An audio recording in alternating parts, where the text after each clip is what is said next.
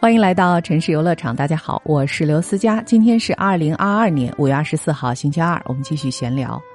五月二十四号是伟大著作《天体运行论》作为正式出版物和它的作者哥白尼见面的日子，同时呢，这一天也是哥白尼离世的日子。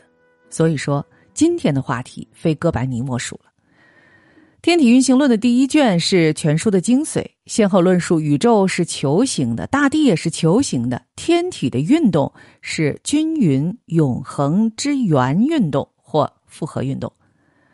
一五四三年五月二十四号，处于弥留之际的哥白尼终于见到了刚刚出版的《天体运行论》，可惜呢，当时的他已经因为脑溢血而双目失明了，所以他只摸了摸书的封面，就与世长辞了。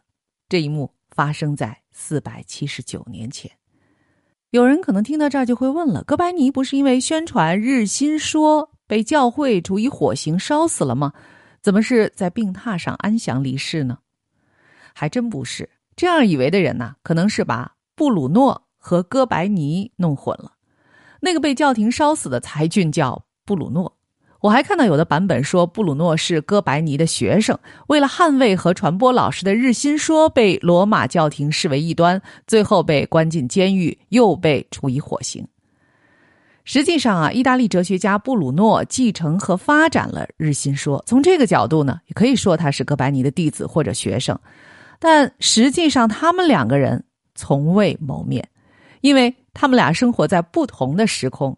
在哥白尼去世五年以后的1548年，布鲁诺才出生。乔尔丹诺·布鲁诺是文艺复兴时期意大利的思想家、自然科学家、哲学家和文学家。作为思想自由的象征，他鼓舞了16世纪欧洲的自由运动，成为西方思想史上的重要人物之一。他勇敢的捍卫和发展了哥白尼的日心说，并且把它传遍欧洲，被世人誉为是反教会、反经院哲学的无畏战士，是捍卫真理的殉葬者。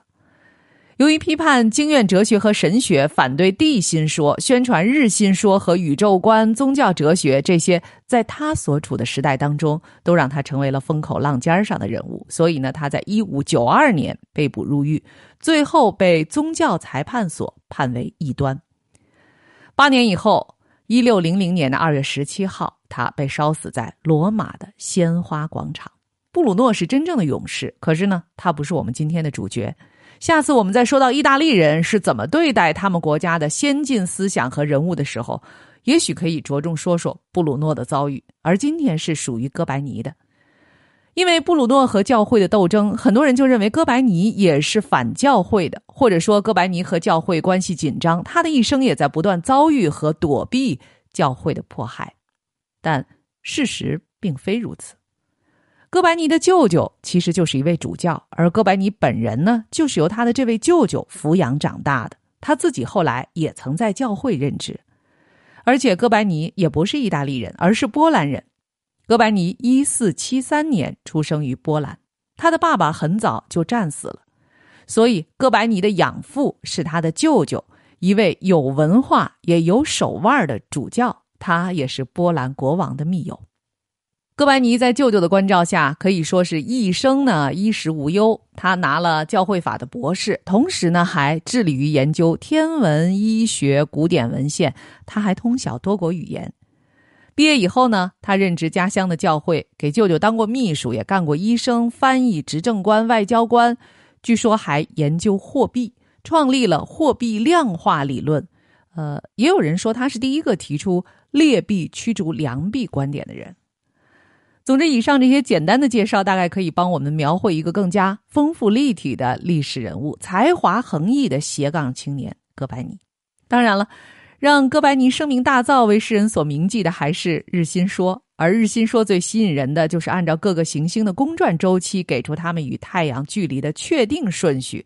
水星离得最近，而后是金星，然后是地球，再外面是火星、木星和土星。而在此前的托勒密体系里，由于水星、金星与太阳绕黄道运动的平均周期是相同的，所以无法确定这三者谁离地球更近。那哥白尼的体系显然看上去更加简单、对称和清晰。我们的教科书上说，从前人们相信太阳围着地球转，而哥白尼颠倒了两者的角色，掀起了近代的科学革命。其实啊，这个描述太过简单了，容易引发大家的误解。中世纪呢，没那么落后，而哥白尼也没有那么革命。哥白尼时代的天文学是日新月异的，就在一四九零年前后，新出版的天文学著作呢，就像雨后春笋一样，而其中大部分呢都是。听好了啊！我要说重点了，大部分是占星学，所以说起来，不管是托勒密还是哥白尼，他们都算是占星学的鼻祖式的人物了吧？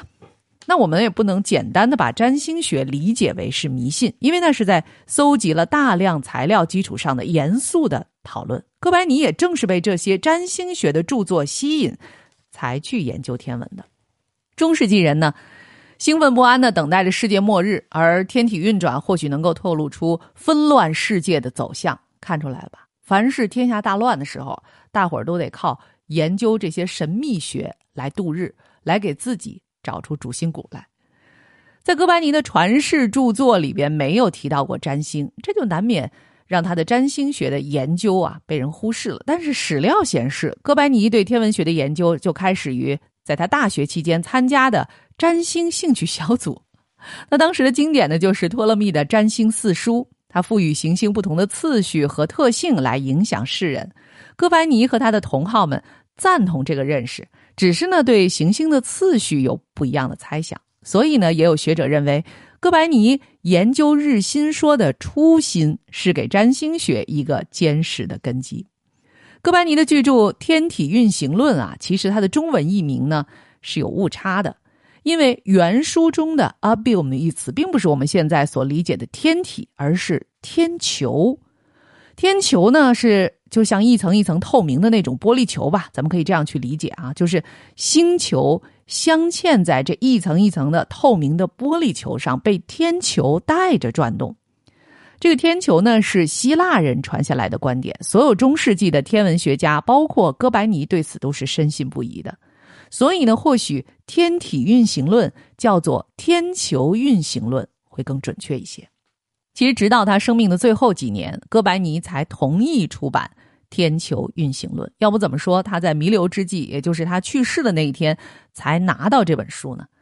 有人说哥白尼这么谨慎啊，是怕教会镇压；但也有人认为哥白尼是怕论据不充分，招来同行的恶评。毕竟呢。哥白尼的理论像托勒密的理论一样，也是不完美的，而且呢，也回答不了地球既然运动，为什么苹果还能落在正下方这样的问题。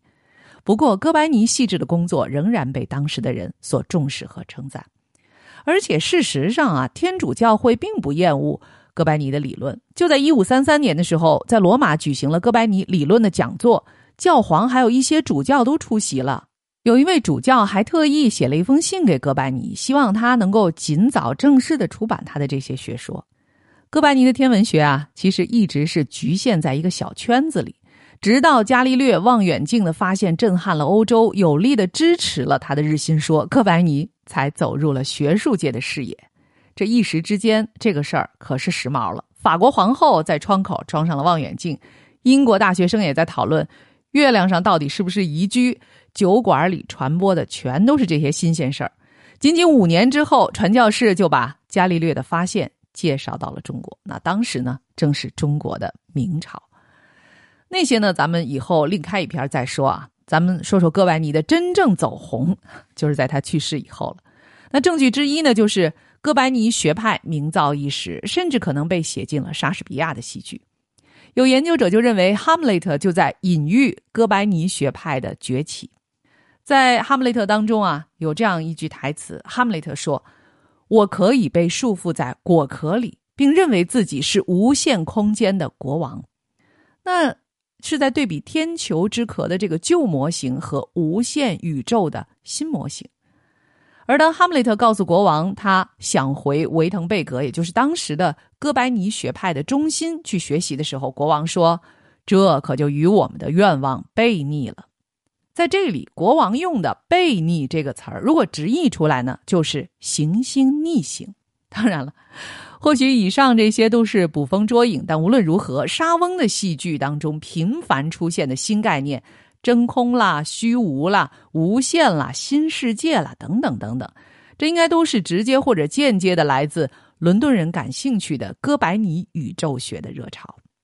在哥白尼以前，中世纪的宇宙论当中，甚至是在和他同期的人文主义者那里啊，地球是处于宇宙的中心的，就是地心说嘛。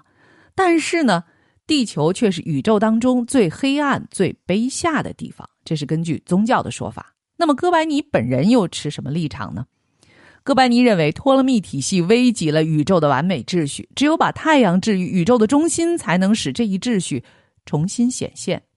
所以说，哥白尼的初衷并不是要摧毁传统的宇宙模型，而是想尽力的去修复它。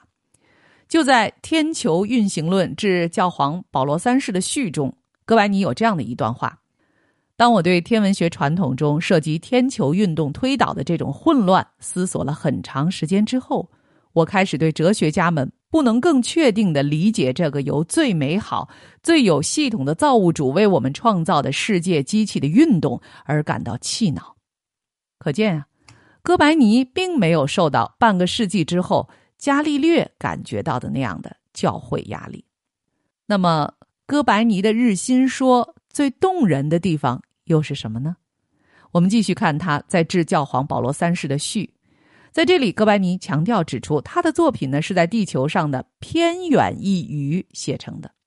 当然了，在这儿他指的是自己呢是在弗劳恩堡从事研究和写作，远离了像帕多瓦、佛罗伦萨或者是罗马这样的学术和权力的中心。但是他同时也明确的知道，他所处的偏心的位置，并不妨碍他获得真理。人的特殊性和优越性，不再通过他在世界中所处的那个位置 GPS 的那个位置体现出来。哪怕人位于宇宙中最偏僻的一隅，也可以透过理论构造来洞悉世界的真相，把握现象背后的本质。实际上呢，哥白尼就消除了人类中心主义和地心说的关联。在这儿，我们能看到什么呢？我们看到了即将在文艺复兴时期的人文主义者那里变得至关重要的一个认识，就是说，身体给人指定的位置，并不能真正为人定位，因为精神是自由的。这才是哥白尼的学说最打动人心的地方，也是他深深撼动人类精神的地方。也可以说，自古以来没有任何一种发现、一种创建可以与之相比。我们也可以拓展的去想象，地球并不因为不处于宇宙的中心就不美丽、不富饶了；人呢，也并不因为不处于地理或者权力的中心而不自由、不智慧了。我们现在在和哥白尼相距半个世纪之遥的此时此刻，我不知道他的思想是不是仍然可以引发我们的深深震撼和思考呢。我们也可以去想一想，我们是否辜负了生而为人的自由和尊严？其实啊，关于哥白尼还有不少有意思的故事。如果大家感兴趣的话，我们可以明天接着聊。好了，这就是今天的城市游乐场。我是刘思佳，感谢各位的收听，再见。